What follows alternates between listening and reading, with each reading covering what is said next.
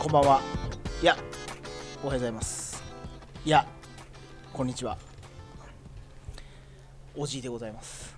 DJ の小笠原でございます。いや今日はもうねあの全部まとめてしまおうということでなんとパッションとカナイドライバーもうこの全てをですね今日一緒にして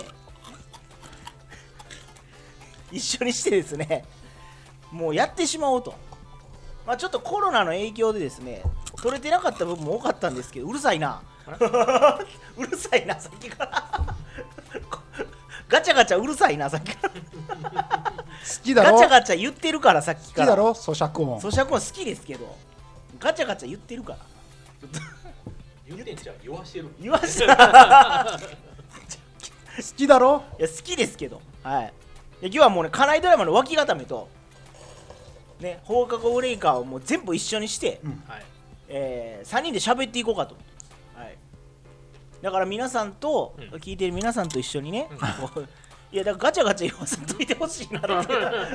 ガチャガチャ言うてるから耳元であのしかもセンターセンターでガチャガチャ言ってるますから。すいません。あのパン振ってないんでね右左。真ん中なんであの右でガチャガチャとか言ってないわけですよ。あそうだな はい、だからちゃんと喋ってくださいちゃんとは喋りますよ。ちゃんとだからあのとりあえず自己紹介してくださいよ、二人とり自己紹介する前になんか 話し始めたからさ。あえずいやいや。小川ですっていや DJ 小笠原ですそうって言った。DJ 小笠原元井オジーです、はい、それ初めて聞いたんだけど。そうオジーこっち金井さんの番組ではオジーという名前でやってるんですよ、あそういうこと？そうそうそう。それを早く言ってくれないと。はいパッション長岡です。おはい。願いしまお願いすします。えっといつあってもビールとニンニクの匂いするね。でおなじみカナイドライバーです、はいよろしくお願いしま金井さんそれはどういうことなんですか？いやこれでもね、絶対そうニンニクはね、うん。いるんですよ。いる？ニンニクはね、うん。僕ずっとニンニク食ってるんですよ。結構毎日なぐらい。はい。毎日なぐらいニンニク食ってるんですよ。おじいが。す僕が。おじいがね。うん。おじいがね。金井さんも多分そうなんですよ。そうなんですか？金井さんも。けまあいまあそんなに言うほどではないあらおじいだけじゃないですか。いやでもねあのニンニクはね食べるとね、あの病気しないから。ええ。でもほんまに元気元気ですよ。元気元気元気。ですよ、ええ。生でねそのままバクバク食べへん限りは 大丈夫。あの体にすごくいいあから。れ生で食えるもんなんですか？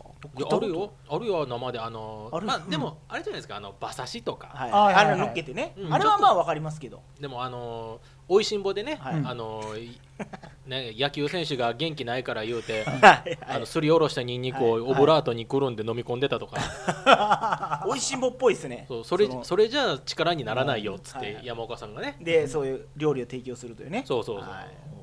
とかやってたんやけどね、あれは生で食べたらそらそら毒やから。うん。毒や。それ生で食べ過ぎたら毒ですよ。生で食べ過ぎたら毒ですよ、はい。食ってみるの飛ぶぞ長州です、調子はい、これだから今だからパッションさんの顔色伺いながら喋ってくれた食 ってみな飛ぶぞっていう飛ぶね飛ぶぞ、はい。ね。い。や僕はもういろいろとこう今で反応してしまったんで、はい。い、つもの感じで、あいつもの感じね、はい、生でね。生で。生で？生で。生で？いやもうもういいですよ。生でとか。本当に？生でとか大好きなのに？いやまあ好きですよ。生は。基本あの芯とか生とかついてるやつ好きですか？ら 芯とか生とか。新三国無双みたいなの好き。あもう多分絶対買いますよね。芯とか生三国無双。生三国無双生三国無双はどういう類なんやろ？脱生脱麻雀的なのあるじゃん。買っていったらこそうそううそう。将軍が脱いでいくっていう。た倒した倒した方が一枚脱いでいくの倒しそれ脱いで脱いだらなんかやっぱ毛量が多いとかそういう感じですか？倒倒せば倒そうと防御力下がってくれ なんかひげすごいじゃないですか。こう、うん。三国志のそうだね。武将は、うんだから脱いでいったら体の方もバーッという。脱い脱いでったらヒゲで隠すんだ。長いなってキュッいうね。キュッてこう。ねラジオらしくなってきましたけども。ええ。皆さんあのコロナどうですか？コロナは。普コロナの通間は。普通。ええ。コロナとかいうね。うん。うん。こんなわけわからん病気がね。うん蔓延しまして。はい。病気じゃないけど。病気じゃあの感染し,、したわけですよ世界中が、ウイルスがね。でそんなん僕思ったんですよ。そんなん絶対大丈夫やろうと。最初ね、うん。みんな思ってたと思います、なら知らんうちにやっぱり自分の身近なとこまでやってきてるわけですよ。ああそやっぱ職場とかううん。これもう何回も言ってるんですけどバイオハザードみたいな格好してやってるんですよ僕。病院かみたいな格好でやってるんで両あ手袋二重でうん。マスクみたいな、でも全部アルコールみたいへえそんなんなのなで毎回熱測るみたいな。ほうほうもうその状況で仕事してるんですよ毎回。毎日？毎今も？今もです。今も？そうです。で37度以上熱があったら、うん。うん。もあるやろうと思って37度以上。今この時期に帽子かぶっとったらもいうやなるんです仕よ、事場ついたら37度いってるでしょで37度以上あったらもううん。職場来れないんですよ今。あ自そう。宅自粛。へえ。これがまたうん。僕のし会社の後輩が1人になりまして37度以上熱、うん。うん。でその後平均の熱が37度ぐらいなんですよね。体温が高い高いん。やそれやのになんかもう微熱があるとかって言い出して。うん。会社が。で騒ぎになってねそれで、うんで最終的に PCR 検査を受けて、うん。陰性って分かったんで今また出社してるんですよ。37度で。も2ヶ月ぐらい家いましたその子。あそう。大変やったね。そうなんですよ。でもその子はどう考えても平熱なんですよ。ううん。ん絶対。それはうちのまあ、まあ、別にうちの会社の人どうこうじゃないですけど微熱があるどうたら騒いでたわけですよ、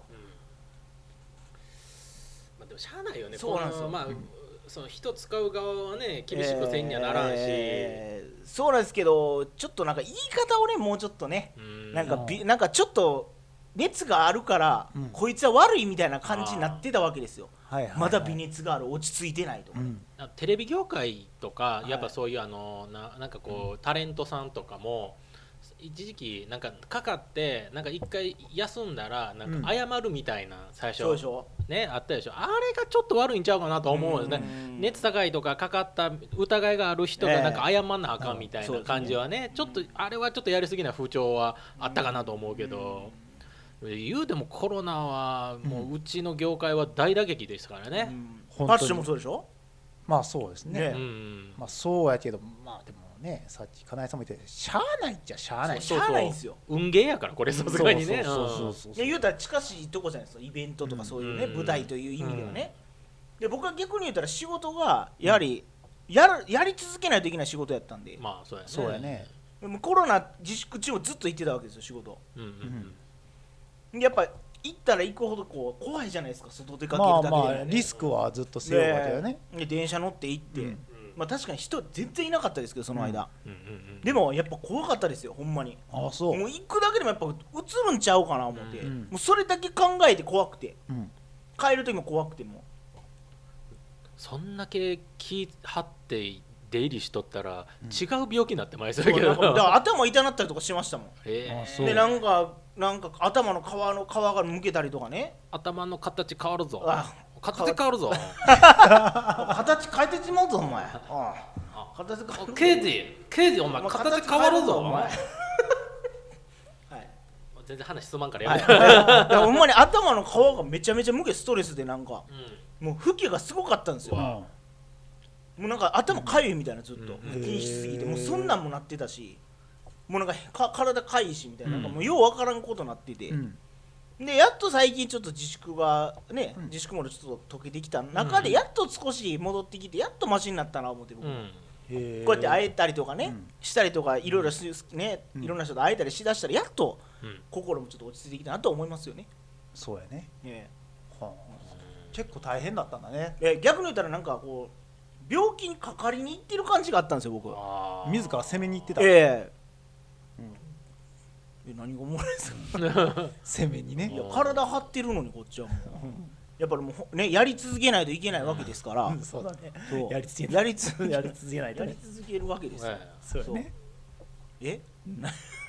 何よ。やりやり続けてるわけですよ。常に常に。やっぱり。常に動き続けなきゃそう動き続けてるわけですよ2回戦3回戦も続けなあかんわけやから自粛中もやっぱ動き続けてたわけですよ大変だったね大変でした本当にねそらもうそら大変そらニンニクをいっぱい食べるよね。あもうすっぽんとかですよ。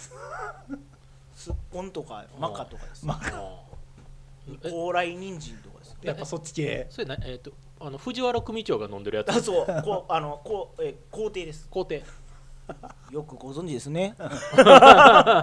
よくご存知。あれそのね皇帝のはちょっと話がこのね、うん。コロナうん。明けたぐらいからの CM で、うん。皇帝の CM めちゃくちゃしてるんですよ、あそまあ僕言ってる曲も、まあまあそれなりの民放の曲の中でもまあまあ視聴率のいい方、う昼朝とかにやってるんですよ。朝の10時半とかのとこに皇帝の CM やってたりとか。あんなん深夜じゃないですか大体。じゃあ深夜やったらその、うん。あれやんかその深夜前にそうやっぱねがんハッスルしなきゃいけない人は大体朝出て仕事行くから、まあまあ確かにそれまでに見なきゃあかんわけよ。その仕事中に皇帝皇帝皇帝皇帝って頭の中に入ってて。でもこれ考えていただきたいのが大体放送時の10時半とか朝の、うん。これも会社に行ってるわけですよ。あそうか、はい。だから奥様が見てるわけですよ。そうやね奥様がね。で奥様がやっぱもう求めてるわけですよね。それはもうナイスショットナイスインじゃない ねこれまたすごいその工程っていうのがねすっぽんをうん。1匹丸々使ってるんですよ一粒に？一粒そう一粒とかその箱のね。一袋に、うん一袋に。一袋に。へえ。もう1匹全部削っとるわけですよ。うん。削ってんの？削ってるんですよ。あの乾燥させて。あそうなの？恐ろしいうん。力ですよ。あれは。多分。なへえ。なんやろ？え皇帝の会社から何かもらってる？いやい今はそうじゃないですか、でもあれって正直なんか僕ちょっともっともっとローカルな曲が CM してるイメージだったんですよ、あまああのまあ30何ちゃんみたいな。そうそうとかやってるイメージだったんですけど最近そういうのがちょっとやってきてるっていうことはやっぱりこのコロナの影響があるんじゃないかと。なるほど。やっぱそういうずっと夫婦でね家にいるとうん。やることもなくなってくるわけですよ。うん。あそっち？そう。でそれで実際にこうそっちがね盛んになってきてしまってる事実もあるわけですよ。まあ僕はちゃんと薬局見て目の当たりしましたそれを薬局見て目の当たりした。薬局行って薬局の店頭見て目の当たりしました。ああ並んでるから？並んでました。もう店頭に並んでたんですよ。大量に箱あのゴムがね。ゴムが？いやあるでしょ？薬局やったら。であの入り口のところに置いてたんですよ。タワーみたいに。ゴムが？それはゴムが。それはあれちゃうの？あのインバウンド税が超えへんくなったからあの在庫ダブってたんじゃ 可能性はありますね。んでしょ、うんえーでも実際に売れてるらしい。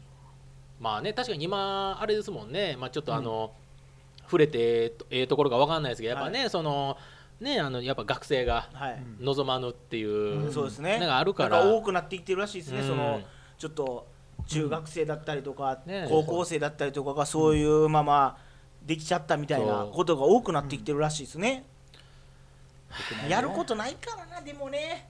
でも違うんすよそれは。違うの？それは違うんすよ。どう違うの？いやね僕は、うん。僕はこう言いたいです。世 なんで？の中のなんて高校生に。おおー。高校生の間に彼女は作るなって僕は言いたいです。なんで？おいやそういうことになるからですよ。多分今。今？今、付き合っちゃうと。いつがいつだったらいいの？じゃあ、うん。でもうちょっとあと18歳以降とかですよ。それは。18歳以降だったらはい。OK、それいいんじゃないですか？それはでも急に18歳以降に「はい」ってなったらそれは「うえ」ってなれへん？どないしようってなれへん？急に。であのホットドッグプレスとか見ながらさ みんなでワイワイするのがええんちゃうの？俺やったことないけど。え？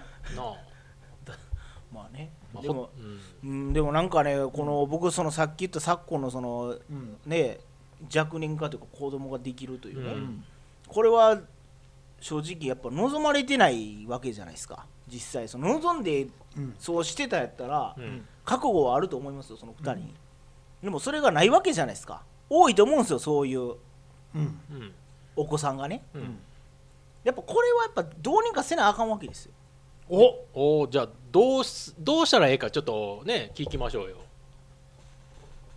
VR ですかやっぱり。い まあで VR あこれ VR もやこれは一回金井さんに言うと金井さんこのまま今この話になったじゃないですか。はいはいはい。ちょっと前の、まあ、ちょっと前というかもう数ヶ月前のはい。実は収録で、はい。VR がすごいと、VR がすごい、VR なんかよく聞きますよねそれはね。で VR がすごくて VR は言うてみればもう変えると。うんうん。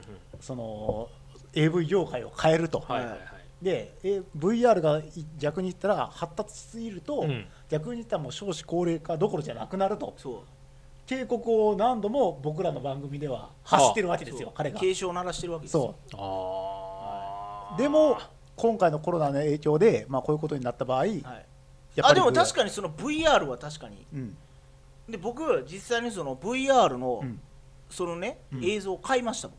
買いました。どう？いややっぱすごいね。これはあれはあるの？その VR うん。のこの、なんだ眼鏡みいやなしで見てるんですよなしで？なしで見れあまあまあ見れないことはないあの見れるんですよ。あそうなの？ほんで、うん。これがまたコロナコロナ期間のうん。影響でなんかセールみたいなのしてて、うん。応援セールみたいなおー。自粛活動をされてる方へのうん。セールで10円で売ってたりとかしてたんですよ。あなんかそれネットで上がってた。そうなんか10円でうんなんとアダルトビデオが見れると、うん。うん。それは僕買うしかないわけじゃないですか。そうやね。まあ。それは。うんで VR の方 AV も200円とかで売ってるんですよ。うん。おお買うしかないわけじゃないですか、うん。それは。うんうん僕が。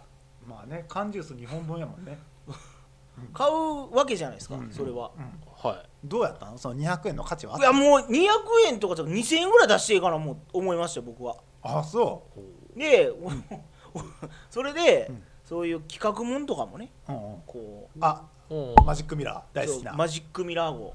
うん。前も言いました。よマジックミラー号の逆マジックミラー号というシリーズがうんうん。ありまして聞いたことないけど逆マジックミラー号は、うん。すごかった？これマジックミラー号のファンの方ぜひ見ていただきたい、おおー、ええ。これで金井さんもしかしたら見見たことあるあのねかもしちらっれない、とねそういうのはね、あのーなななんかで見たな、ええ。えあのーあれね外で、うん。あので逆マジックミラー逆なってんのよね。確かね。あのマジックミラー号っていうのは外が見えないようになってるわけじゃないですか、外から見えないようになってるわけじゃないですか、うん。中が。逆なんですよ。見えるんですよ。中から見えない。そう。え？最初中が中が、まあ、言うたらミラーになってる、ううん。んほんである時間が来たら、うん。バッて外が見えるようになるんですよ。おおほんならそこに50人ぐらいのおっさんがいるわけですよ、ーあそうなの？見てるんですよ外からであの前の方にはあのこんな気持ち悪い男にされるなんてみたいなシリーズがあって、それのあの男優さんたちが10人ぐらい大体いますよね。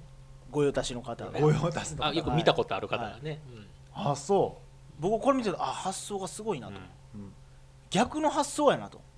見られたくないっていう発想と、見られたいっていう発想をうん。逆にしたなああこれはすごいなと思いましたね企画の勝利。え企画の勝利です、うん。僕だからその何でしょう興奮動向よりも見入りましたこれは。ああすごいなとこの番組みたいな、多分興奮動向じゃなくて多分おじいはその企画じゃなくても見入ってると思うんだまたこれがすごかったのがそこになんかナンパ師みたいなやつが出てくるんですよ最初、けど、うんうんうん。ナンパ師のまた男前のやつなんですよ、うんうん。はいはいはい。そいつがこうナンパした体でねうん。はい。こう、まあ、女優さんとこう来て抱くわけですよ、うんでまず抱くまでの過程もなかなかいいんですよこうね。こあそう。こうちょっとラブラブな感じになって、こうちょっとそういう行為になるんですけども、うん。最後ちょっともう興奮して、うん。こうバーってこう絶頂になりかけた時にダッてこうライトがねスポットライトがバーってこう、うん。当たるんですよ。うん。ほんならおっさんがダーンってこういると。うわーみたいな。ほんでなんかキャーっつってなるんですけど、うん。結局やっちゃうっていうね 結局許してしまうっていうとこも踏まえてパーフェクトっていうね。あ M なんですよ。うんだからやっぱこう気持ちよさをうん。こう恥ずかしさで恥ずかしさを気持ちよさでうん。があるわけですね。ちっちゃい声やと聞こえへんけど大きい声で言うほどのことでもないから。いやもうこう耳で言いたい感じですけども。でもまあ僕はこのコロナ期間中自粛中に、うん。まあ、たくさん見ました。まあ、アダルトビデオだけではなく映画もたくさん見ましたね映画ね何見ました？これ一番最近でよかったの、うん。クリント・イーストウッドの「運び屋」という映あ画。ありま聞いしたたことある。でこれね僕なんで見たかと言いますと、うん。あの山田康夫さんとエルマン三世の声されてた、あの声優さん、うん。はい。まあ、もうお亡くなりになられてるんですけども、まあクリント・イーストウッドの御用達の日本語吹き替え版の声優さんが山田康夫さんやったんですよ、うん。うん。ダーティーハリーとかね、うん。有名なんですけども。でその人がまあ亡くなってできないけど、うん。よく似た声の人がいると。うん。うん栗田寛一さんじゃなくてね。うん。その人が声やってたんですよ。うん。まあそれが良かったその声優さんが。だから見ちゃったんですようん。2時間。僕基本映画吹き替えで見たいんですよいつも。あそうで見てたら話も面白かったし、うん。その声優さんの吹き替えも非常に良かった。で内容もねもうめちゃくちゃ良かったんですよ。うんえこれ説明していいですか？内容。いいよ。まあ別にあのー多分見ることないからいい。見てえな。それは見てえなちょっと。いやこれ説明してもしもしかしたら見たくなるかもしれないですけどもうね、うん。80過ぎのおじいちゃんがですね、まあ、花畑牧場をやっとったわけですよね、うん。うん。はい、吉武ちゃいますよ、うん。はい、花畑牧場やって やってたわけですよ。でやってたんですけど、うん。まあ、お金がなくて、うん。はいはいはい。その牧場花畑牧場ですね、うん。もう差し押さえされちゃうんですよね。うん。なまあその人だからもうその花に全てを捧げてたんです農園に、うん。だから家族のことないがしろにしてたんですよずっと、ある時に孫のねうん。結婚式パーティー行ったら、うん。家族に追い出されてしまうんですよ。あ。来んなと。この恥さらしがと。家族じゃないみたいな。ーうん。そこのパーティー会場におった孫の友達が来て「あのじいさん金欲しいんだろ?」って言われて「あの見返してやろうぜ」って。うん。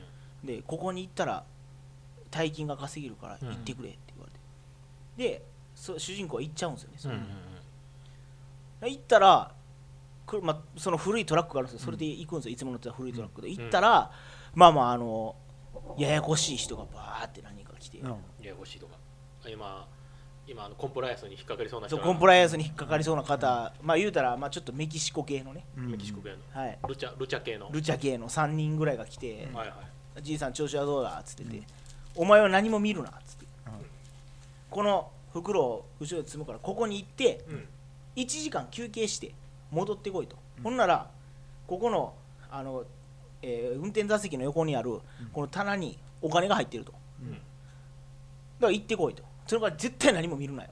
って行くわけですよ、でどういうことやと。おじいさんが運転して行くわけですよね。でまあ一応金もらえるんやったらいいかって。多分本人も金もらえるっつってもうん。ちょっとした金やと思ったんですよね、う23万の金、で行って1時間適当にぶらついて戻ってきたら、うん。ここの棚に大金が入ってたんですよね。うん。どういうことだこれはと、うん。もうこんな数えるぐらいの札束が入ってたわけですよ、ほんでそれで言うたら息孫のあのパーティーのね結婚パーティーのお金を全部出してあげるんですよね。おーそ自分の時間を取り戻すために、うん。うんなら今度自分の周りの人で困ってる人がたくさん出てくるんですよ、うん。うん。うんお金がないからバーできへんとかね同級生がね、うん。80歳の同級生がやってたバーが、ね、潰れちゃったと。で誰かお金出してくれる人がいいんだがとかって言ったらまた主人公がその行っちゃうんですよ。うん。うん。お金のために。お金のために。そう友達友達のためにね、ルチャドールのルチとこにャルチャドールのこ。これがこういうことが何回も繰り返されていって、うん。だんだんだんだんその報酬が莫大に膨れ上がっていくんですよ主人公のもらえる。ほんなら今度警察が動き出すんですよね。そっからです。もうそっからがまたおもろい。その追っか追っかけ合いをするんですけど、その主人公まさかそのはん警察もね、80過ぎのおじいちゃんやと思ってないわけですよその運んでんのが。あー。何かを運んでんのが。うんああまあ確かにあのなんかいちょっとあの何だっけ予告編みたいなんちらっと見た記憶あんねんけど、まあ確かになんかそんな感じではないおじいちゃん演じてたよねすっごいもうなんか人の良さそうなお、人格のありそうなおじいちゃんうんなんですよね、ならだんだんこう回数を重ねていくごとに、もう大金を稼げるようになってもうトラックもなんかごっついトラックになるんですよ、主人公、うん。うん。もうだから毎回行くために札束がこんなになってうん。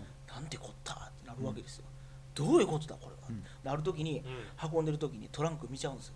ああ。おパッて。ここれですよね。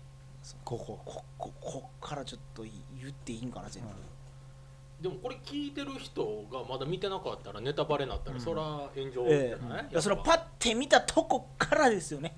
からススタートもうそうパッて見たとこからのその主人公の動き。うん。クライマックスに向かってく？そうクライマックスに向かっていくんですけど、うんうん。ね、何を運んでたかっていうのと、彼はなぜ運び続けてたかっていうところに注目してこの運び屋うんうんうん見ていただきたいと思います、なるほど。ちょっとあの水野晴夫みたいな気持ちになりましたね、はい そうだから自粛期間中でねだから今ちょっとね自粛期間中に映画をねちょいちょい見てたんですけど。あ金井さんも見られてた。はい。それが最近ねあの記憶力がね著しく低下してて見たはええけど忘れてるんですよね。ああね。ただいだから最近見てその記憶にあんのが、えっ、とねレオナルド・ディカプリオが出てたやつでレオナルド・ディカプリオやったかな？であのねしえっ、とねなんか警警察としてなんかこう断断崖絶壁にある刑務所みたいなところに、うん。しなんかその行ってそこがなんか謎なんかおかしいと、うん。っていうだからそれでなんかこう俺はなんかこう自分はなんかこう戦争を超えてなんかこう刑事になって、経験した上で刑事になってこう俺はここは怪しいから俺は忍び込んでみたいな感じで相方とパートナーと一緒に2人で忍び込んでなんかこの謎を暴いていくっていう映画があって今それをねえっ、とね今ちょっとねその調べてたんですけどその手術の名前も忘れたしあれここまで来たらレオナルド・デカプリオやったっけ？出てた えーっとね何やったかなと思ってちょっと今ちょっと調べとくんで、はいパッシションさんパッションさんなんかなんか見た見たなんか僕自粛中に見たのは、えーっと「アナと雪の女王2」あ2 2の方を見た。どうでした？面白かった。まああなるほどねって、ええこう1のなんかこう負荷うん？うん？うん？って思ってたところがクリアになったからよかったなっていうのがうんうん。でそのなんでエルザが氷使えるかとかそういう話ですそうねそうそうそう。多分。もういろんな、まあ不思議なとこで言えばね。そうそうそうそう。まあいろんなところ、まあ、えいろいろとクリアになってよかったなっていうのと、えはい。あと見たのがハルク、あハルク？うん。ハルクってあのハルクですよね。そうそうそう。マーベル。あはい。BB ハルクじゃなくて。BB ハルクじゃないです。BB ハルクじゃないじゃなくて、はい。あハルク。はい。あのドラゴンゲートじゃないホーガンでもなくて。ホーガンでもないです。はいハルクおホーガンで緑緑色のはいはい。ハルクそうそうそう、はい。あれを見たことなくって、はいはいはい。でもこの DJ 小笠原が面白いと。うん。これマーベルはね。マーベル面白いと、うん。特にあのずっと言ってましたけどでハルクを見てソーも面白いあマイティーソーめちゃくちゃ面白い面白い。でソーを見たくてまだ見えてなくって、はい。ちょっとマーベル作品でまだ見てないやつがいくつかあったから、うん。そこをちょっと見ていこうかなと思ってうんちょっと攻めてってるところではああるかな。いいですね。まだ継続中だという。ことで継続中やね。ぜひま見ていただきたいとあ、あと映画はなんかたくさんたくさん見たな、えーまああのねあのこの自粛期間中にあの、えーあれですわえあ思い出しました。あ出てきました。じゃあぜひちょっとそこのこれお話そうそうねこれね僕映画見てていつもうがった見方するから、はい。そのマーベルとかもあれはだからアクションとかは好きなんですよ。はい。うん素直にね。そうランボーとか好きやから。あはい。もうもろですね。ダダダダダダドンドンドンドンドンダダダダダドンドンドンみたいなはいがなんかスッとするからあれやったけどだからこう結構推理系も好きなんですよもっとはいなんか大どんでん返し系、はいはいはいでその中でおすすめされてて一ほんまにこれ一時期勧めてたんが「シャッターアイランドあなんか聞いたことある。ないなぁ僕多分知ってますよ」あのデカプリオがそうで出てましたわ。であのーそうあのさっき言ったみたいに警察として侵入してでもそなんか物物語がおかしいんですよ。もうなんかあれ？さっきここにいてた人がなんでえしなんで捕まってんのとか、あここにいてた人がなんでここにいてんのとか、はい。なんでこれが見えてないのとか、こんなんでこんな風に巻き込まれたりとかこの人が襲ってきたのになぜこの人が、うん。その味方がその敵を助けるのかみたいなの不思が議なことがたくさんあるんですね。で僕結構ねこう画面端から端まで一回バーって見ちゃうタイプやから、うん。あれここおかしいここおかしいっていうのが何個かあったんやけど、はい。で最初はねなんかこうか考えてこうちゃうかこうちゃうか。って何個か推理立ててたんですよ、まさか。まさかまさかの大どんでん返し。はい。でしかもこれあのちょっと前に前田敦子さんが出てたね、なんかあの2回見なきゃあかんみたいなのあったじゃないありましたね。はい。あれあれあれね軽くちらっと見たんやけど僕はもう一瞬で分かったんあれ。うん。あああああこういうことかこういうことかってはい思ったけど、はいいやこれはでもこの映画はなかなか2回目見てそういうことかみたいな。って思った。これはちょっとすごいですね。もう面白そう、うんほんま超常現象とか、うん。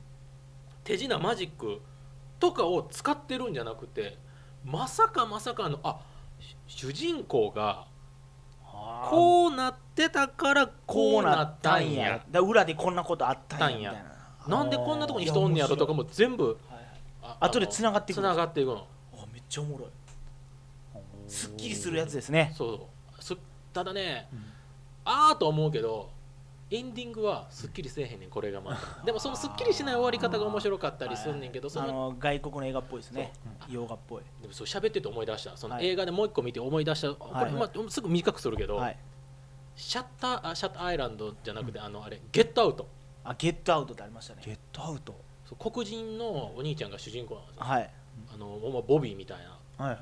あボピーみたいなのがねはい。はい。えどどんな感じですボビー？いやいや俺なんかわかる？よくわかるんやけど そんなちょっと押しただけだから。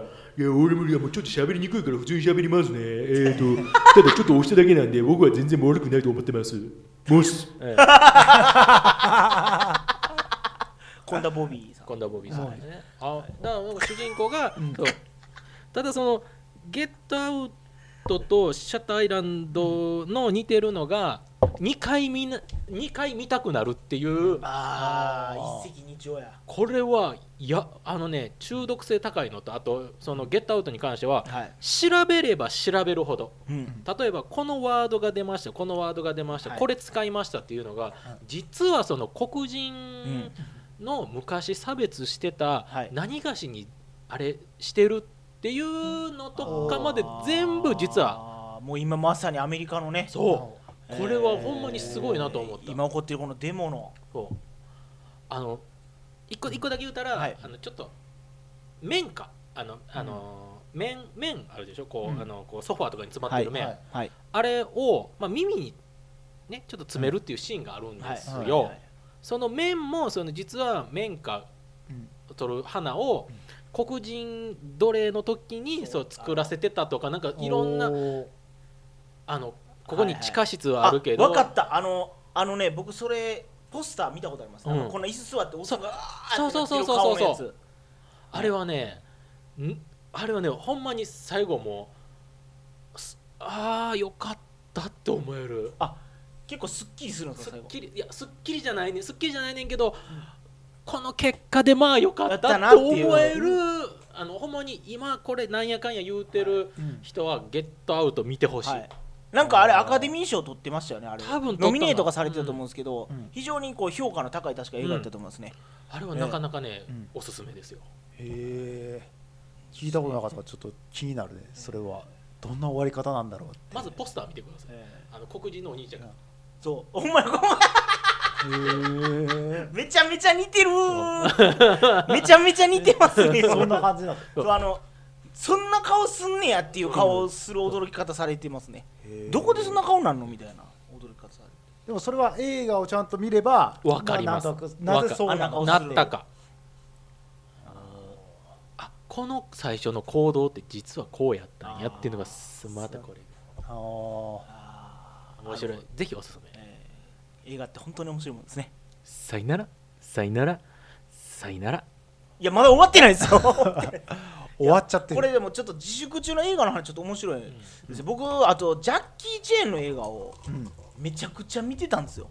ジャッキー。ジャッキー映画あのーまあネットフィリックスとか上がってるやつうん。全部見ました、僕。もあそう。最初自粛ってやった時もうすっきりしたいなと思って、う、うん、でスパルタン X 見たんですよ、うん。最初に、うん。このスパルタン X はねあのスペインが舞台なんですけども、うんうん。まあ、このねユンピョジャッキー・チェうん。うん。サモハン・キンポ、うん。この3人がねこう最後 3, 三人が倒しに行くんですよ、悪いやつを、うん。もうほんまにもう完全懲悪なんですよ。うん。でもう説明不要なんですよ。もう悪いやつがおってそいつをやっつけに行くみたいな、うん。でおで主人公が好きなジャッキーとかがうん。ユンピョとかがみんな好きやった女の子がさらわれてその女の子を助けに行くという話なんですよ。うん。うんで最後のシーンでねジャッキーがベニー・ユキーデっていうはいあの俳優さんいるんですけど、うん。その人と戦うシーンが非常にいい。いい。まあ、格闘シーンなんですけど、うん。なんかいなんか普通の格闘技の心理をついてる戦い方をしてる。おおうん。どういうところ？あのねほんまにこうせめぎ合いみたいなね、うん。そのなんか普通にアクション映画やったら殴って終わったりするじゃないですか、うん。ちゃんとこうガードがあったりとか、うん。その殴るシーンでもちゃんとこうかわしたりとかね、うん。きっちりそういう攻防もあるんですよね総合格闘技見てるそうほんまにうそうそういう感じ感覚で見れるんですよ。でまあもしもしそういう感覚で見れる方がいらっしゃれば、うんぜひ見ていただきたいなと思います、おすすめ。その攻防がすごいあのほんまに戦ってるみたいな、うん。ちゃんと考えてやられてると思うんですけども、それ以前にあちゃんなんかほんまに戦ってるみたいなうん。そういうシーンが多いです。へぜひ見ていただきたいちょっとね興味、うん。まあ、えー。でも久々になんかジャッキー映画見たくなりえましたね、ー。でねあの何も考えずに見れます。うん、えうんそうです。ジャッキー映画でちょっとねおあの喋って思い出したんが、はい。あれ何やったっけな？レッドブロンクスレッドブロンクス。やったかな、はい。なんかあのあの最後は最後ほんま一番最後だけはうん。っきり、あ普通アニメとか映画って最後覚えてないこと多いじゃないですか、ああそうですね。最後しか覚えてないですよほとんど。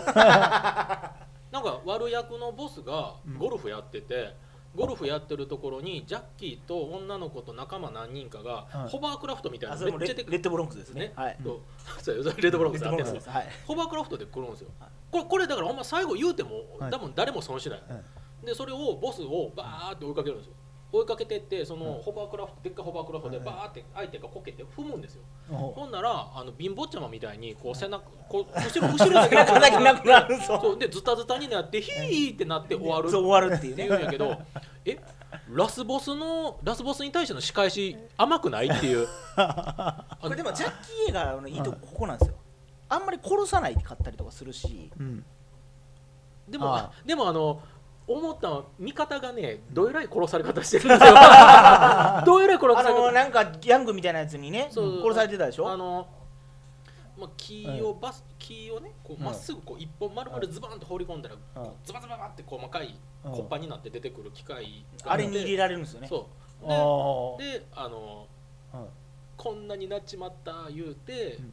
袋に入れて味方バッてね持って帰ってきてみんながうんってなるうんっていうシーンがええああるんですよ。うんでジャッキーがそれで逆上してもう切れてうん。仕返しに行で最後追いかけて、うん。えー、と引いてあの貧乏ちゃまみたいになってそれ見て「あははは」って笑って終終わる。何これこのさみたいな。え仲間の方がかわいそうだ。ーえずっと映画の話しかしてないけどね。これ これで面白いですけどね。えーでも映画って本当に面白いもんですねさいならさいならさいなら、いやじゃあ終わった終わった。何回 終わってんの？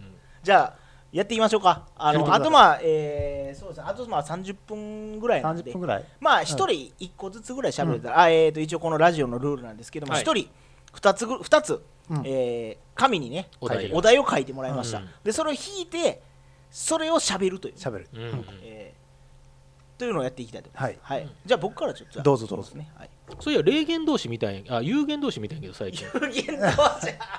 キョンシキョンシキョンシー。いいですね。80年代のね、えー。今見たらいろいろ突っ込みどころあるけど、ええ多分30分じゃ収まりきらんから次また次回。次次またあのやる何？ちっいちっちゃい字やなこれ。ちゃい字で書いて。はい。なんて書いてる？指輪について。そう。指輪について。指輪字で。何それ？これこれね。ねえ。もうね。いやこれ。何書こうかなと思ったいや時に一応ねカゴールドで輝いてるから薬指でそうこの話も多分してなかったと思うそうししてなかったかこれはね追求しないといけないからねえーこれはカツ丼食うかいや取り調べってそういうこといやこれもだから言うとカルティエですこれカルティエカルティエの指輪ですうんいくらした10万おお10万ですはいはいそれでいいじゃないですかよくないいやこれもねいろいろあったんですよ、そうそうそこそこそこそこまああのあの前のラジオでも言いましたけど結婚したんです。うん。でそうおめでとう。結婚ありがとうございます。おめでとう。ありがとうございます。もうお二人もご存知なんですおめでとう。ねお親しいお二人にもだいぶ前からお話ししてます。おめでとう、う。ん。ありがとううございますあそう親しいお二人にはねお話ししてますけども、はい。で、おめでとう。あれありがとうございます。それでねあのお二人がお話ししてますけど。もおめでとう。ありありがとうございます、はい、それでねあの、おお二人にねおめでとありがとうございます。何回言うねんこれ。何回言わすんすかこれ。別にええけど言われても。何回言うてもええなと。何回もええええですけどね。このまま30分押して終わる今度は何本あってもいいですから、何もあっても大丈夫ですから、はい、どっか聞いたことあるんですよ。これ指輪をね、うん。まあまあ、結婚式今年してないんですよ。はい。だよね。でもうしない方向で最初からいたんですよ、うん。これはラッキーやったなと。うんでもともとはもう写真ぐらい撮ってうん。なんか好きなもん食いに北海道でも行こうよで2人で食って、なんかええもん食って帰ってこようぜみたいな、うん。もうそれだけで終わらそうとうん。うんしててほんでまあ指輪は買わなあかんなって話になって、はいはい。で何がええって言ったら、うん。カルティエが欲しいって言われて。カルティエカルが欲しい。ティエが欲しいカルティエじゃわからん言うてわかるやろ？いやまあもうほな行こうかうん。言うて、まあ、でカルティエ百貨店行ったわけですよ、カカルティエね見て、なもうなんかもう店が金色やったわけですよ、おおおおおなんかこんな力みたいな店はと思って、すごいなと思って。こんなとこ俺よう入らんわ。思って、よう見たらカバンとか指輪並んでる横にあの鬼殺しのゴールド置いてたから。さっきのコンビニこう一緒の金やから。金や鬼殺しゴールド。ちょっといい鬼殺しですけどね。えそそれで行って行って。行ってまあ指輪見てて、うん。まあ高いね。びっくりした。いやカルティエってまあもともとそうアクセサリーとかじゃないですか、うん。このなんか、うん。ね首輪みたいな、うん。首輪 ネックレスネックレス。首輪って首輪じゃネック、ネックレスとか見てたら高っみたいな、うん。でもなんかほんであれ宝石店ってすごいのが、うん。ライトの照らし方がうん。すごい、うんこうスポットライトがもうちゃんとこう指輪が光るように、うん。輝くようにこうスポットされてるわけですよ、ほんならこう出してきたらまあ光ってますわね、うんでどうですか？って言われてあいいですねとかって。でまあ買ったんですよね、ほんならなんか奥さんのはいくら？同じやつ？一応10万でそれで おおかしいでしょ。奥さん2万で旦那10万円っていや奥さんの方が高いのを買ったんだなって思って。なるほど。うんまあ、だからその奥さんもそんなね、うん高いの求めてないんですよ、うん。まあ一緒の買いたいなみたいな、でもカルティエ買おうみたいな、でまあ行って、であれ待合室とかでこういろいろ決めるときに、あの炭酸水かお水どちら飲まれますかって言われて、あうん、じゃあ炭酸水くださいって言ったらあのペリエ。うん。ペリエがペリエと思って。さすがやな。であとカルティエのチョコレートみたいな。うんなんこのペリエ、うん。だ大丈夫？あの、ね、年収700万以下の人が飲むような水じゃなかったりせんあの某レストランで700円取ってたら、ねあ あのような水か川なんとかさんのね、うん。はいなんとかゴエシェフの。あなんとかもう言うてもうた、なんとか声シェフって なんか声なんか超えてくる感じのシェフですけども、何声シェフね？何声シェフね？天城かもしれへんし。あそうです。天城声シェフかもしれないですけどね、でそんなん見て、うん。おいちょっとこれペリエってお前高いやろみたいな、うん。そうやなみたいな。こんなんちゅう店やみたいな、カルティエがなんちゅうのカルティエそれで、こう飲んで、いやまあ炭酸水やな、うん。でもちょっとたんいい炭酸水わわからないわからないですけど、うん。ほんでこうチョコレートも食ったらなんか高そうなチョコやな、言うてカルティエやな、言うて。うんほんで買ったわけです。よ、うん。へな今度これもこう店出てうん。つけてみたら全然輝いてへんし、ー輝いてるやん。うん。そでしかもれそれよくないよ。その言い方よくないよ。や輝いてるその輝き方が違うんですよ。そのスポットライトに浴びてる時と、うん。浴びてない時とね、いやでも十分でもう目立ってるもん。うん。でこれがね、うん。なんでゴールドか。あそうなんでゴールド？これしかもピンクゴールドなんですよ実は。おほおう。あのドンペリやったやつやん。そうピンクのね、うん。ドンピリやったやつですけど、これもまあ奥さんに合わせて買ったんですよ。うん。うん。うん僕は別にもう正直こういうの正直興味ないんでうん。分からないでも合わ合わせるわってうん言って、ほん。でピンクゴールドで大丈夫なピンクでみたいな言われてで向こうの人があのピンクゴールドされている男性の方たくさんいらっしゃいますよとかって言われて、あじゃあはいでそれでこれですよ。うん。いいじゃん。で今に至ってます。なんでちょっと半切れなの？ちょっと見せなさいよ見せなさいよこれねほらね。いいいいじゃん。似合ってる似合ってる。そうだからえー、すごくええと思うしだからそれで、だから10万でねってなったのはそれは予算をお予算的には結構オーバーしてたってこと？いえいえまあまあそれぐらいでいこうかなっていう話でじゃあ別に旅行行くとかは、はい。別にあの VR で済んだわけ済ましたわけじゃないわけそういうことではない。ですない。はい。VR ですました別に VR で北海道行ったとかなんかあそんなんじゃないです。いやなく行った風にしたとかじゃなくて、行った方にしたじゃなくてほんまに行けてないです、うん。あはい。まあ今今このご時世ですかはい、らね、そういうことですか。まあ。まあいつかまあまた行けたらいいねというあうん。感じではいます、はい。という指輪の話でした。はい式はもうしないんだねじゃ今んとこはね。でもちょっとなんか食事会みたいなのはちょっとまあね。したいなと。思って、うん。その時はちょっと金井さんにちょっと一芸やっていただきたいな、披露してもらってはい。よかった。なら。で司会はあのね奥さんにしていうんただいて、豪華豪華。で長岡さんは後ろに立っといてもらなんでだと 廊下に立っといてもらって。俺はその時はもうあの息子のはい。面倒見とう、はい、まあす僕はちょっとそれはしたいなと思って、うんお世話になった人にもちょっと出ていただいて、ちょっとうん。ねまあお礼じゃないですけど、うん。それもしたいなと。思って僕は思ってるんですよ。3時間耐久長渕剛やろうが多分親父寝る寝ると思う。うい。おいあそうやねでなこれなんで金井さんうん呼びたいかっていうと金井さんあの万田銀次郎の真似できるんですよ、でうちの親父南の手を大好きなんですよ。うん。ああ。そこなんですよ、やってほしい。はい。うん。ほんで、なんで奥さんを呼ぶかっていうと、うちのおかんが好きなんですよね。ナレーションが、ね。ずっと応援しててうちのお母さんが。出てた出てたって声が好きやっつ。って、うんうん。であるんでちょっとお二人呼びたいなっていう気持ちがあります、親孝行だね。そうやね。素晴らしいね。えー。え？なるほど。これだけですけど？一応話なんで半切れなの？久々にまともな話を聞いたいやめちゃめちゃまともな話しましたよはい。僕、はい。よかったよかっはいちょっとやっぱコロナ自粛でちょっとまともになったかもしれないですね僕、たそうやね。えー家にずっといてなんかちゃんと生活してですね、うん。主婦やりましてうん結うん。構主婦みたいなことずっとしてたんでね、うん。まあね奥さんが今大変な時だからえーいいんじゃない？まあまあそうですね。そうやね。はい。うん。今やっとかないと。そうですいつやらんの今でしょ。そう今やらないとえらいことになるよ本当に。でこれでまあほんまに本当に。本当にえらいことになる、そうなるよ。そう。じゃあそこはもう一回あの半切れで言うとこやね 待ってたのに今。実際に実際にねこれねすごいことなんですけど、うん。まあ今奥さんちょっと妊娠してまして、はいはいもうおめでとありがとうございます。でももう今7ヶ月入ってもう結構お腹も大きくなって。う何ヶ月か。もうちょっとやな。もう暴れ倒ししてるんですよお腹の中で。お。でこれがねまた僕の同級生がうん。うん。去年結婚して、うんうん。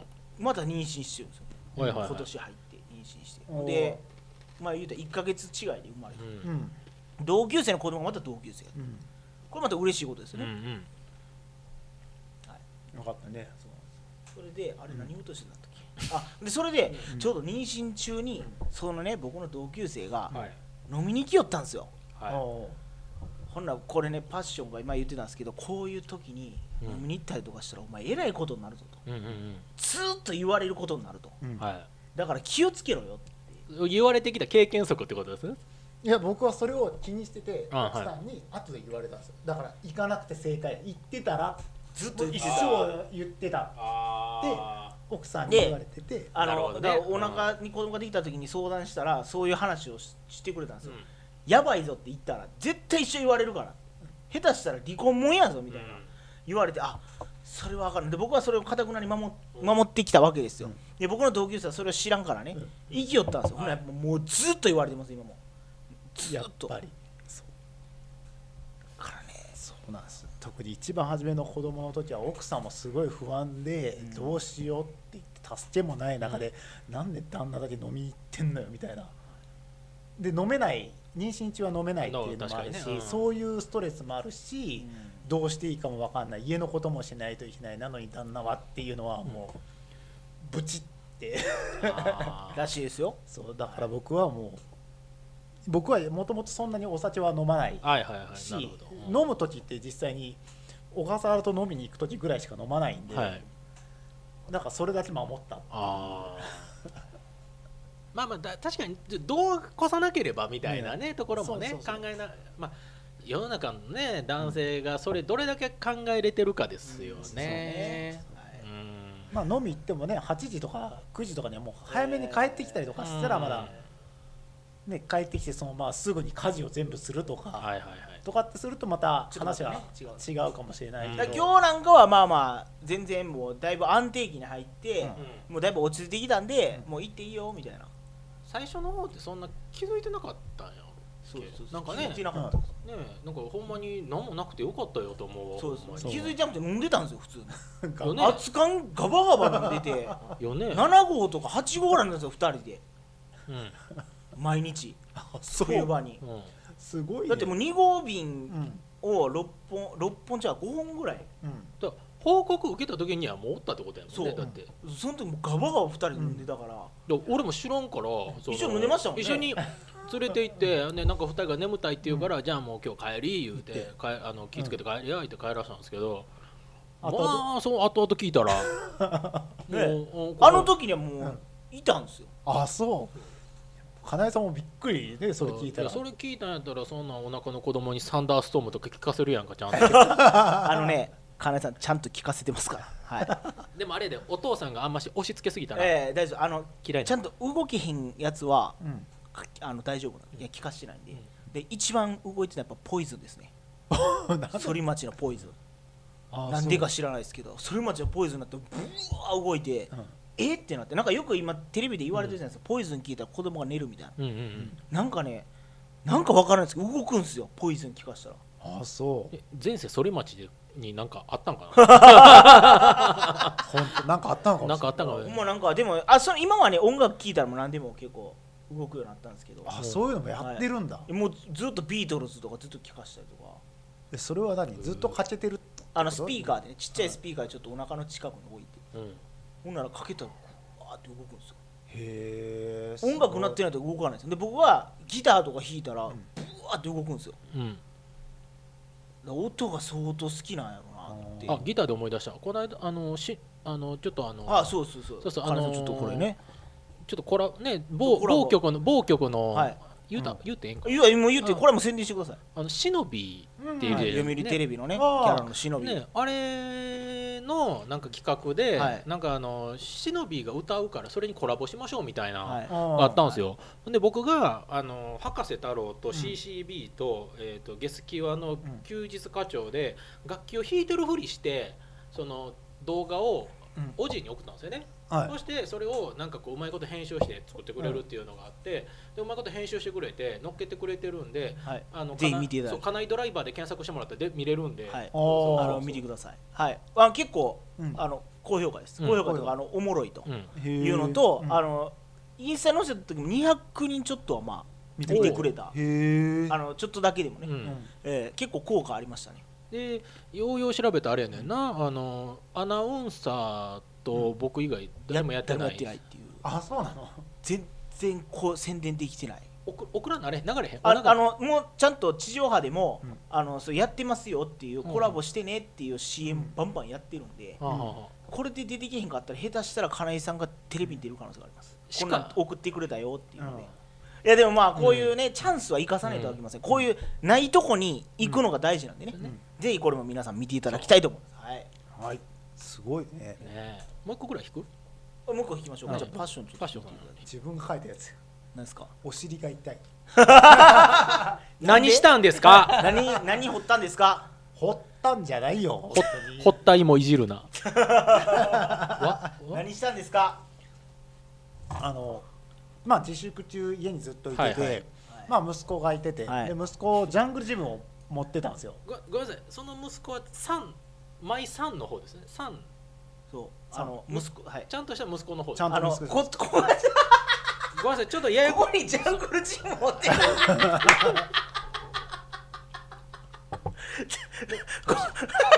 いや確かにパッて聞いたらすものすごいことになってるじゃないですか。自粛中にだってお尻お尻が痛くて息子にジジャングルジムが持ってたってもうなんか三大惨事ですよ。俺は。事件。事件ちょっとおつゆ飛びそうにな あかんのに今。おおつゆ飛びそうにな今こう仕切り板ないからね。仕切りだまたちょっと離れて、はい。あのやってますから角度も変えて喋ってますけども、はい。そうそう。まあ。ちゃんちゃんとした息子そうと人間ね。人間の。ヒューマン。人間のって。に人間の息子。まだちょっとややこしいよ ちょっとまだ人間の息子もややこしいな、はいはい、ちょっと。ジャングルジムでもうすごい悪さをしてたんで勝手にジャングルジム動かしてもうめちゃくちゃして登っていって、はい冷蔵庫開けて一番上に乗ってるチョコレート勝手に食べれてますね。賢いなでも。賢い。まだ暴れてるな。そうそう。2歳半でもその状態やったんでこれはあかんなと。いたずらしよう。ん。もうなんかチョコレートのためならみたいな感じやったんで。本能で動いちゃってるわけですね。が怒って、ええ。そのジャングルジムをノコギリで解体したんですよ。わーで解体をして泣くかなと思ったら、はい。結構淡白であなくなったんだ。あっそうぐらいのはいはいはいはいはい。えなんかこう泣いたりとかさ、お父さんなんでそんなことしたの？っていうのをちょっと期待しつつも何も言わない。あなくなったんだ。じゃあいいわみたいな。ノリなんですよ、はいはいはい。は。い。でジャングルジムで結構こう滑り台がついてたので、うんうんその滑り台に登るためのこう足を置くところだけなんていうんですかねこう椅子みたいに台になったんですね、あだよくよくあの一般家庭にあるなんか家で置けるようなジャングルジムの大きさってことですね。そうそうそうそう。でちょうどそのなんだ足置きのところだけうん。残したんですよ、僕。はいはいはい。椅子として使えるから、うんうんうん。でそれをな息子のそのなんだろう手を洗ったりとうんか、うん。言うてみれば晩ご飯の準備をお手伝いするときにその台に乗って、うん。まあ、お手伝いをしてたんですね。うん。で僕の切り方が悪かったせいか結構こうすぐに崩れちゃう。カタンと。そうカタンって崩れちゃっててでそれ実はうちの奥さんも息子もそれで、はい。まあ、転んじゃうからもうこれ使わないようにしようって言って捨てるところに置いてたうん。はい。い。や待てと。はい。これはいいものだって言って勝手に自分でそれを出してきて僕が。でそれに座ってほらほらいけるやんかってこうやってたら、はい。案の定こうパタンって落ちたんですよ、はいはい。落ちるだけだったらよかったんですけどちょっとお尻のこのラインのところにそのポールがこう見事にこああなるほどなるほど。あそうそう。はい。インサインサートうそうインサートしてまあ言うてみればフェードインじゃなくてカットイン張りにねこうブスッときたわけですよ。くせ者ってきたわけ。ズドンって。そう。であで実はそれしかも しかもベランダで転んだんですよそれを。うわで痛「いった!」って大きな声出してしまって、で尾てい骨っていうのかな？お尻のところに。お尻の先っぽのね。ベベランダはマジックミラーで仕切られてるわけではない。じゃあ普通の普通のベランダ。誰に？いたーって言った瞬間にパーンって。あーってはない。ならなかった。それはならなかった。でその尾てい骨を打ってからというものずっとお尻が痛い痛いで日々いってんちゃううんすかん尾てい骨ってね意外と弱い。わかんないですよ。うん。そう弱いですよ。ねなんかかけやすいとかなんか、うん。うんいやそうそうそう。そう意外にね。いうずっともう2週間1週間か2週間今も痛い。痛い。それ日だからお々いってんじゃん。尻お尻にこう力入れると痛いのよ。だから言うてみればトイレに行くとしんどい。それでも行った方がいいですよ。うん。ほんまに。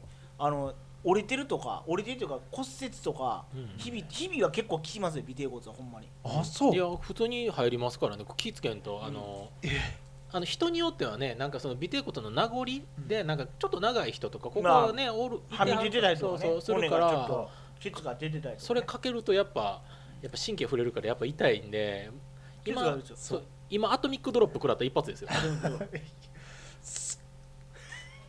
ごい痛いそんなためるぐらい痛いって病院行った方がいいですようん。ほんまに。だから整ね形外科とかですかね。ん。そうだん肛門科ではないか。肛門科？だ肛門科ですか？あれ。違うんじゃない？これは肛門か肛門？科？どうどうやら肛門かえ？肛門なのか？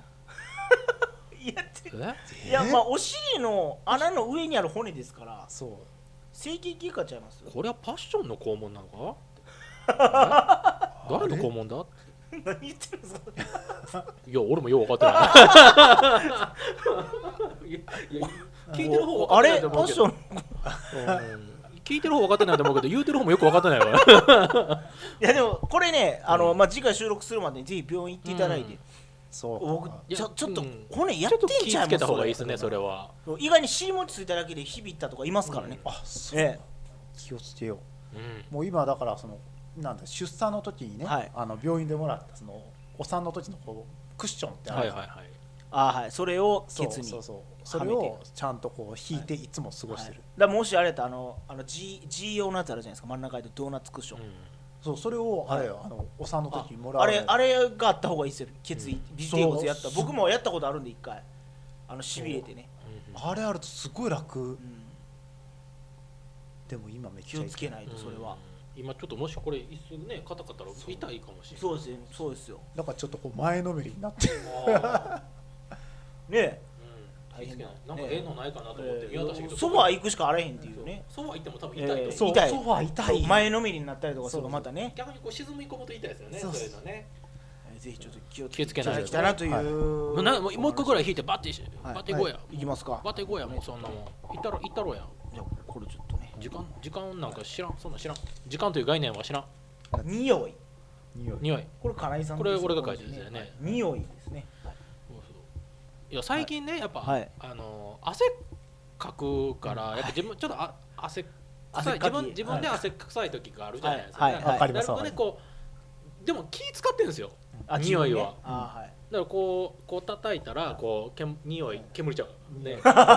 匂いするようなあのやっぱその はい。ビーズとか使ったりとか、あそういうの気使ってはるんですね。すごい気使ってるの。これ、はい。これすごい、はい。こすってええ匂いするのよ、はい。はい。か嗅がされへんのがすごく残念。今ちょっとね 近づけないですからね、はいはいはい。けどこのほんまにねそのこの間も電車乗って、うん。昨日かだからその出すそのちょっとね、はい。あのとあるあの元町の方まで行って、えーはい。でちょっとラジオ局のあれではい出させてもらったっていうのは、多分おじいとか僕の,、あのあれで乗ってるんですけど、はいはいそれでそう電車乗った時に汗臭いなと思ってちょっと思い出した話があったからちょっとこれ「匂い」って書いたんですけど、うん。これだから絶対みんな笑うけどうん。なんかこういやおなんかそそれなんか言ってたタイミングが悪いとか運が悪いっていうけど、いやおこれは俺は負に落ちへんっていう話が一個だけあるんですよ。聞きましょう。聞きましょうはい。聞きましょう。まあ、ギュッと詰めますけどあのはい。まず、えっ、とねそれが僕二十歳過ぎぐらいかな、うん。電車に乗ったんですよ。はい。ほんで一駅過ぎたあたりで、ああ次の駅で、えー、とお兄ちゃんが乗ってきたんです。ちょっとちょっとふ太ったお兄ちゃんが乗ってきて、はいはいまあこれがまあお兄ちゃんがやっぱまあその自分じゃ自分の匂い分かんないのかもしれないですけど、まあね。まあかなりうん。こうなかなかの。なかなかのあの香ばしめな、はいはいはい。まあ、あの鉛筆のシーンみたいな。鉛筆鉛筆のシーンというよりも鉛筆のシーンと言いますかもっと。もう、もうあれですよもうさっきレッドブロンクスのあれみたいにおーってなるぐらいのああなかなかのー。あもうもうすっごい匂いやった。わーけ多分本人はそんな気づいてないんでしょうね。かもう開き直ってるのか分かんないですよ、えー。でみんなこううん。開けてるわけですよ。でも、はい。自分は最後の方に乗ったからそのはいお兄ちゃんの横になるわけじゃないあですか、でで僕だ次の駅その次の駅行ったらそのお兄ちゃん降りたわけですわはい。でそこの駅では誰も乗ってこなかったんです、で閉まってその次の駅だ僕はそんなえっ、とね12345個乗るはずやったんですよ、はい。乗る予定やったんですね。うん。だから12で。で次の3個目の駅ではい。女性が乗ってきたわけですよ。はい。はい。ちょっとまあちょっと綺麗めなはい。はい女性が乗ってきたわけですわ、はい。はい。はいほんならその人は何も知らへんから、まあ確かに状況がわからないわけですうん。ねさっきのね。ねはい。ん？って怪げな顔するわけですよ、金井さんの方見て。でまあ見てたかもしれへん、はいはい。うん。その時は僕はもう気にしなくてずっとパスね。うんなんか視線感じるなと思ったらなんかこうクンクンしながらこっち見てくるわけだよなあー嫌やな。それ。ほんでその次の駅はいでその人は降りてはい。隣の車両の方に行ったわけですよ。こっち睨みながら、はいはいはいこれは納得いかへん納得いかんこれは釈明したい。待てよと。いやそれは言いたいちょっと待てと。それは言わなあかん。ちょっと待ってくださいよと、東京と大阪2年生無理ですよと、はい。ね。ベイダーとやらせてくださいベイダーと、はい。ね、ぐらい、もう僕はその女性に言いたかったわけですよ。お僕じゃないと。俺ちゃじゃないと。ん俺じゃねえんだよと。俺じゃねえぜと。やのに、なんかこういやそれは運が悪いみたいなね。いやほんまにもう無差別のはい。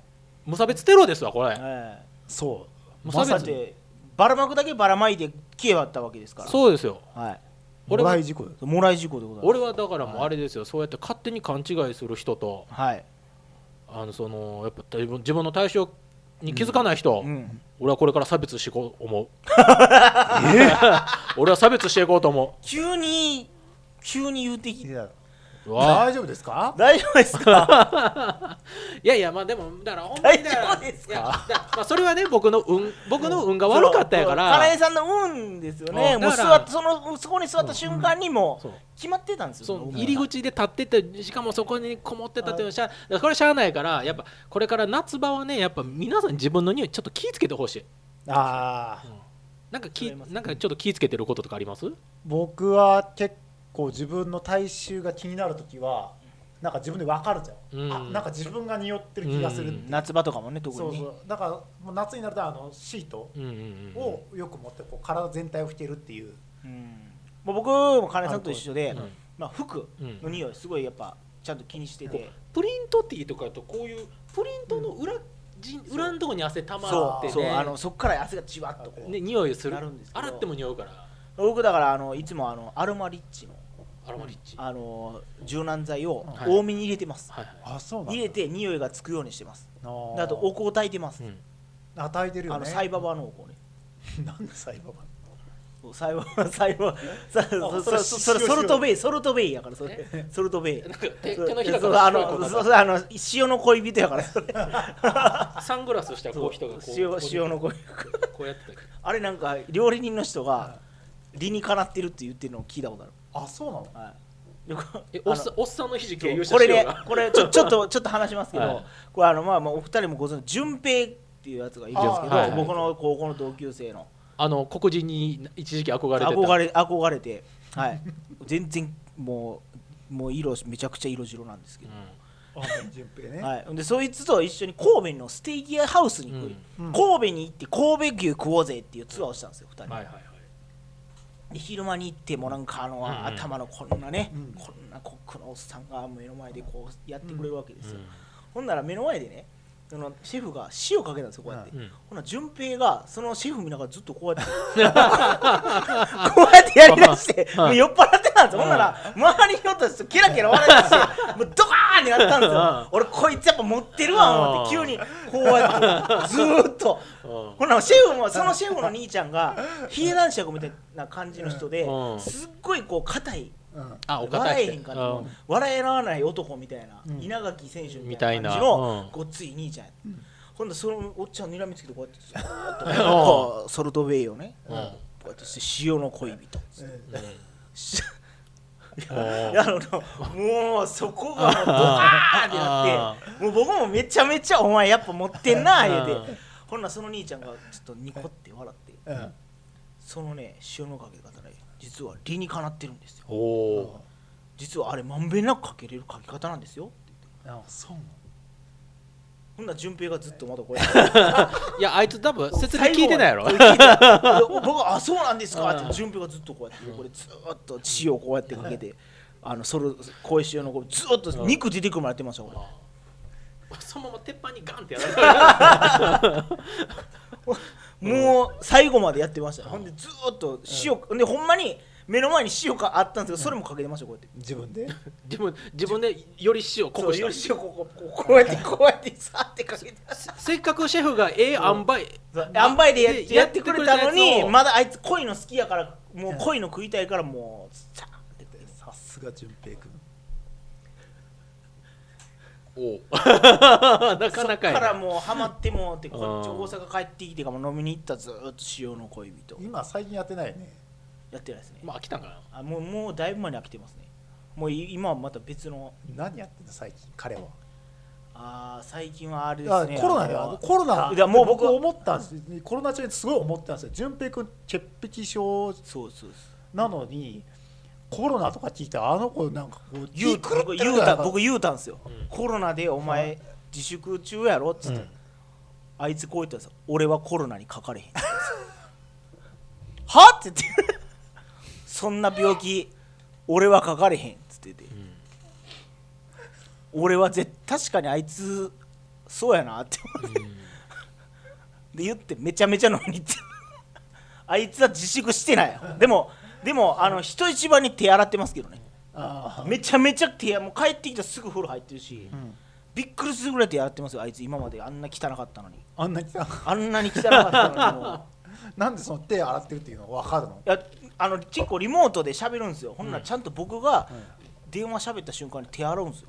あそうなの？でいつも電話出たらどっかでどっかから帰ってる途中とかどっかのトンネルの中とかで電話出て歌いながら帰っていって、帰ってきてから風呂入るシーンまで見させられてうん。シャーって浴びてほんでちゃんと手洗いましたって僕に報告する、そうかっつって。よかったなっつって。でそっからまたなんか酒飲み始めて、うん。でなんかあの彼氏と彼女となんかあのでなんか添い寝してる時に使っていいよみたいな写真の角度でこああはいはいはい、こうう写してこう、うん。それで勝手に寝るっていう。向こう。は おい!」っつって「お前何してんねん!」っつったらもう。つって。すごいでしょ。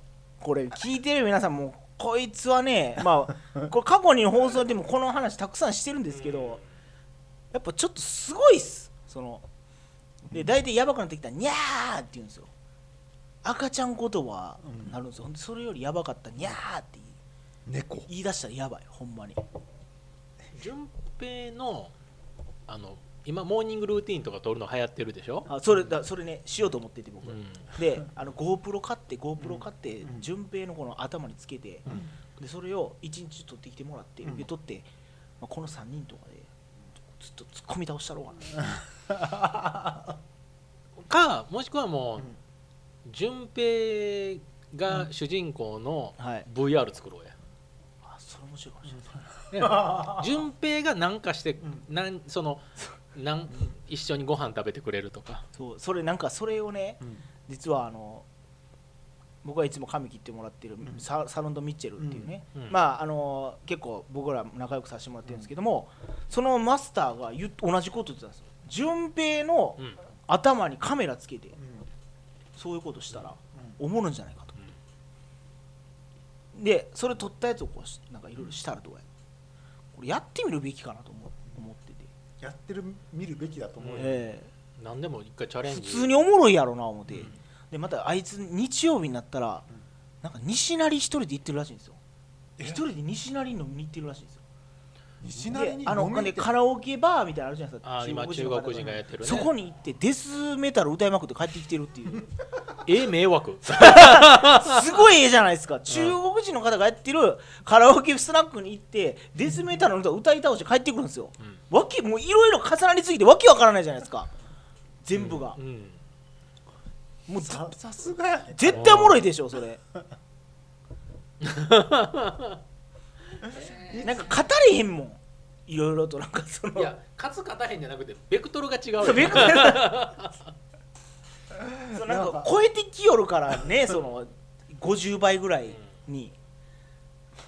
だから野に放っておくのがもったいないんですよねこの素材がね。でもい一個思うのはそこまで話ね、はい。して、はい。ちょっと考えたけどそれぐらいの距離感が一番ちょうどいいんじゃ深追いすぎやないなそうそうねそう。そうなんですよね。あの、まあ、奥さんにも言われてるんですけど子供生まれてから1年ぐらいはしたくないと。うん。そりゃそうでしょ。金持っとると、ううんちの奥さん。しかも。あいつは金を持っとると。しかもさ女の子でしょ？女の子。あ言っちゃった。いいですよ。あ僕初めて聞いたよ。あそう今日言おうと思ってたんですよ。うん。女の子なんですよ。女の子。順女の子。絶対合わせたらあかんやん。そう順平君に。そうですよ。だって口説いてきよるから。舐めていいとか言いそうだよ。やば。その可能性否定できへん。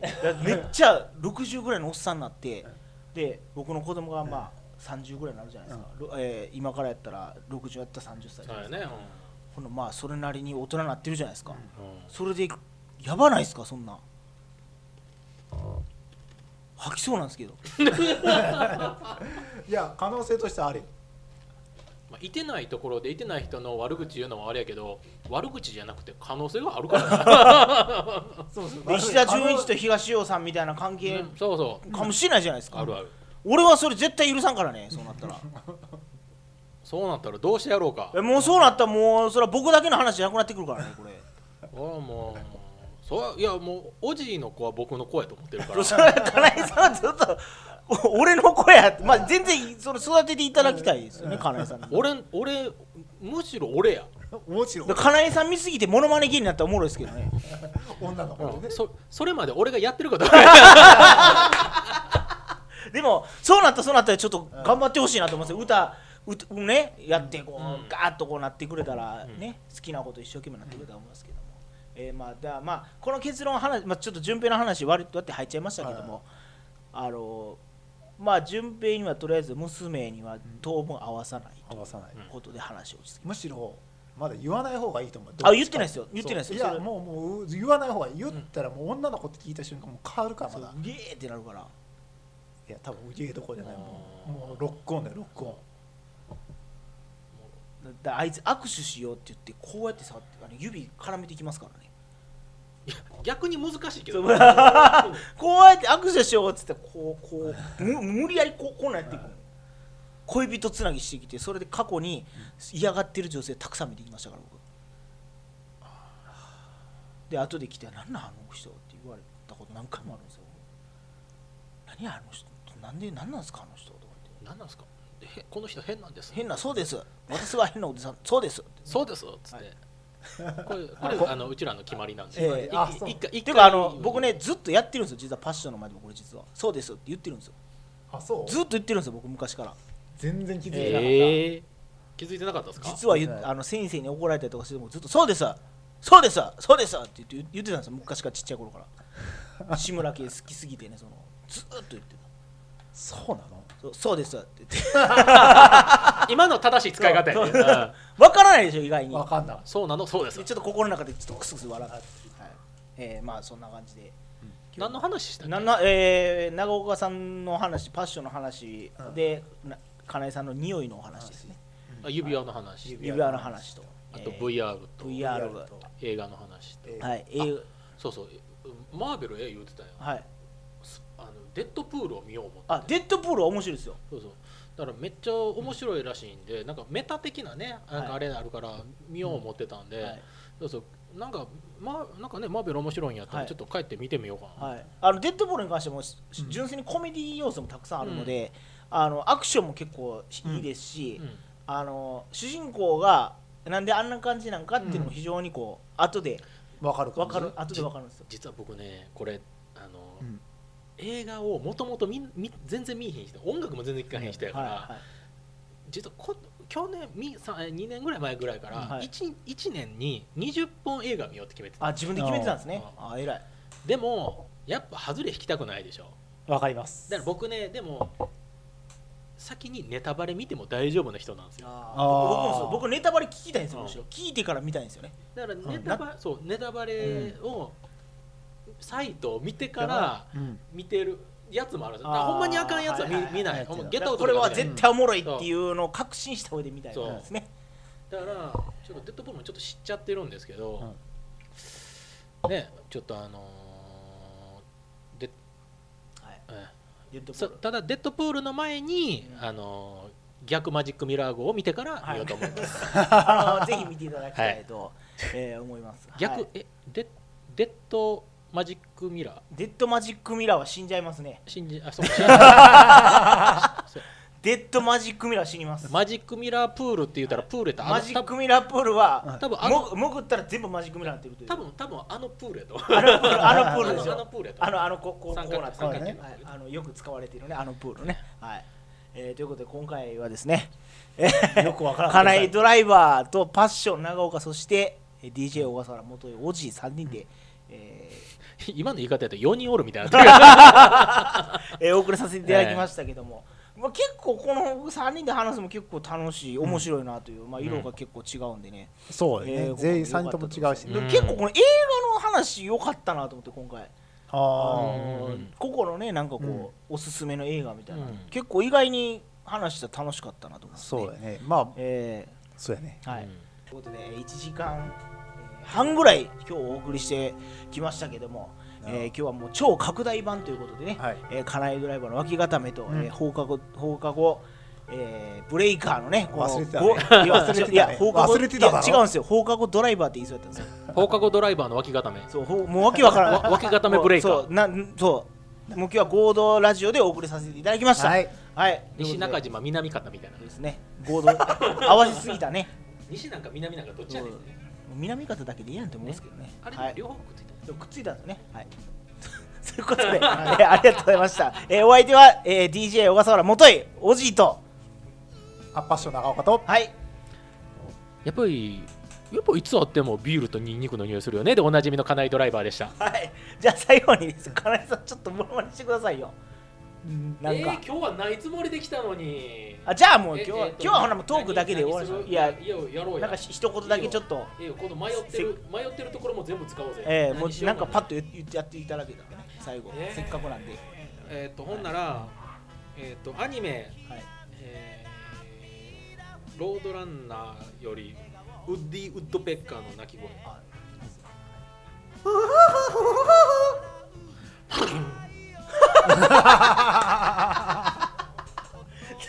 あの USJ 行ったら見れるんでね、はい。えーぜひ行っていただきたいと思います。関西の皆さんはね大阪の皆さんって今行ってますから。ね。はい、これあのウッディ・ウッドペッカーは声出しショーができたら誰でもできるやつ。はい。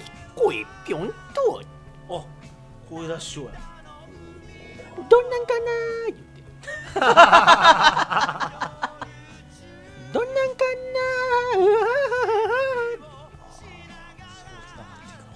なんかどっかと似てるってよう言うてますもんね。誰かと誰かの声は似てたりするから上げたり下げたりしたら意外にできんねんみたいなコロッケさんがねあのジャイアント馬場さんと淡谷のり子さんは一緒って言ってますから。えそれどういう違いなんですか？まあそうだね、あのそうね、やっぱ口の声をこう上げていくと、こう、こう、こう、こう、こう、私それわからない青谷のり子師匠。ねえ僕はもうあの黄金の爆笑ものまね紅白歌合戦のねあの震災されてたその勇姿がもういまだに焼き付いてますから。清水明さんに1回だけねあな 10, た10点もらって。何が面白いの？普段国評やのに。で急に「面白いわね」とかって言う1回だけ10点もらって清水明さんが泣くっていう。ねそうそう。あそう。そういうのがあったんですけども、はい、ドラマだね。番組がなかなか終わりませんので、はい。今日はこのぐらいにさせていただきたいと今夜は寝かせねえぜ、ひい。ひい言うぜ俺が。ワイルド。ワイルドワイルドワイルドワえ？それこの間テレビのやつ。この間のあの千鳥さん千鳥さんのやつやってた、で、はい、あのワイルドワイルドだろうって言い過ぎてワールドウォーってって。ワイルドワールドウォーに聞こえる 本人が飽きてるじゃないってワールドウォー。何言ってか分からへんやんけっていう、ね、じゃあありがとうございました。はい。涙の向こう虹の向こう側。